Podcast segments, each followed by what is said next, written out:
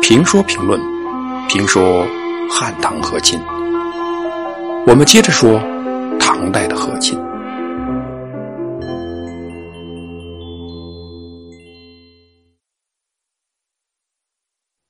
吐谷浑解决了，更大的对手就浮现出来了，这就是吐谷浑背后的吐蕃。唐削弱了吐谷浑，也使自己少了防范吐蕃的屏障。啊，这也难怪。在中原王朝建立以来，西部的草原从没有兴起过强大的政治军事集团，不像北方的草原。因此，李世民对这里一开始呢没有足够的重视。但是这时，一个号称吐蕃的政治军事集团兴起了。吐蕃看上去是同唐一样生长起来的。唐朝在进行统一战争的时候，吐蕃的松赞干布也在忙着统一周边的部落。唐朝与公元六百二十四年基本完成了统一战争，吐蕃在公元六百四十八年也基本实现了一统。唐朝出了一个杰出的皇帝唐太宗，吐蕃也出了一个杰出的赞普松赞干部。唐朝在八世纪的前几十年达到了鼎盛，吐蕃差不多也在这个时候达到了顶峰，而且吐蕃的强盛维持的时间可能更长，比唐朝呢。长了三四十年，这一时间差使唐朝在这一时期实际上受制于吐蕃，与吐蕃的军事较量中处于下风。但是唐朝却比吐蕃多了六十年的寿命。吐蕃在公元八百四十六年已经分裂，一夜退回到了松赞干布统一前的解放前，而唐朝却苟远残喘到了公元九百零七年，虽然笑到了最后。却也没有笑好。吐蕃从公元六百二十九年兴起到八百四十六年分裂，前后两百年的时间里，完成了走向强盛、走向衰落的过程。吐蕃的衰弱或许没有安史之乱那般明确的时间点，但如果要画个界限，公元七百九十三年或许就是这一年后的吐蕃的政权变得不稳定了。两年内连续换了三个赞普，但吐蕃的衰落却是加速度的。吐蕃衰落之迅速，表明了吐蕃的政治和政治形态并不成熟。在吐蕃走向强盛的时段里，吐蕃人先灭了吐谷浑，然后与唐争夺西域，取得了最后的胜利。向东兼并了唐之驻羌州，征服了南诏国。到了公元八世纪末。所辖的面积大约五百一十万平方公里，相当于今天四个西藏的面积。境内人口达到了九百六十万，成为吐蕃最强盛的时期。吐蕃的强盛首先在于内部统一。松赞干布以武力征服古代羌人苏丕、杨同诸部。啊，这个苏丕呢，在今天西藏北部及青海西南部一带；杨统呢，在今天的西藏北部。将首都迁至罗谢啊，就是今天的拉萨，正式建立了吐蕃王朝。然后进行一系列的建国努力，派遣大臣前往南印度学习文字书写，创立了藏文。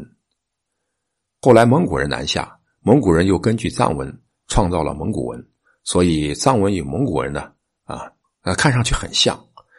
与尼泊罗啊、尼泊尔和大唐和亲。并在布达拉山新建宫殿。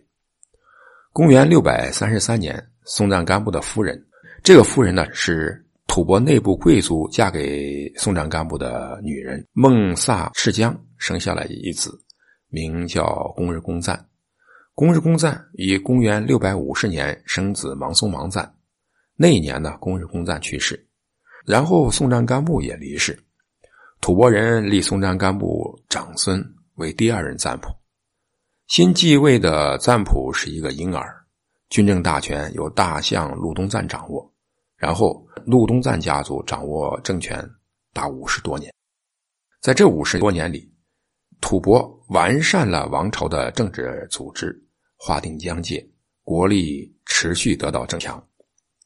也是在这五十年里，吐蕃对外灭掉了吐谷浑，和唐朝兵戈相见，北攻西域，与唐朝。争夺安西四镇，东击巴蜀，占领了羌族居住的十二个唐朝的边境州，是吐蕃王朝军事上的全盛时期。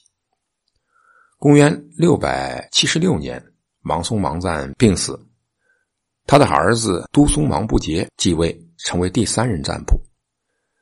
松赞干布后的两任赞普都是年幼继位，因此大权在卢东赞家族手中。但芒松芒不节继位二十二年以后，开始了对卢东赞家族的清洗。公元六百九十八年，都松芒不节以出去打猎为名，亲征青海。他趁卢东赞家族的论亲林外出之际，消灭他的党羽两千多人。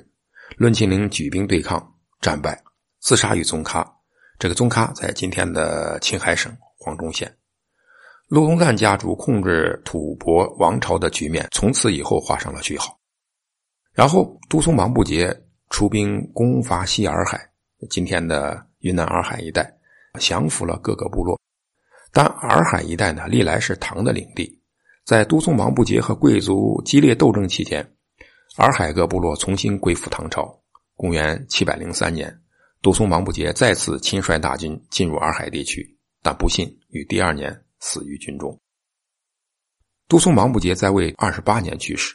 公元七百零四年，他的儿子赤德祖赞继位，成为第四位赞普。公元七百一十年，赤德祖赞迎娶京城公主，此后与唐订立和盟、分界、立碑、相约，互不侵扰。总体来说，唐与吐蕃这两个同时处在强盛时期的国家。关系还算正常，但摩擦也不少。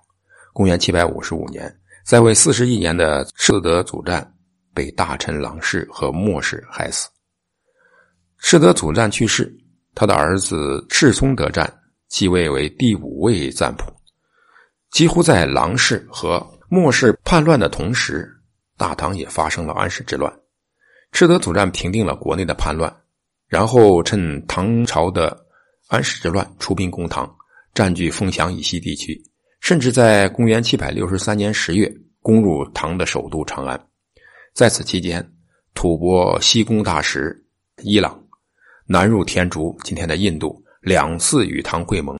一次是公元七百八十三年，在今天甘肃省清水县；一次是在公元七百八十七年，在今天的甘肃省平凉市。连年战争。在走向强盛的同时，吐蕃的内部矛盾加剧，民众困于兵役，贵族忙于争权，结怨近邻，灾荒不断，吐蕃由此出现衰落的趋势。为缓和阶级矛盾，巩固王权，赤德祖赞大力提倡佛教，严厉镇压本教，建桑耶寺，任命佛教僧人为相，开创了僧人干预政治的先例。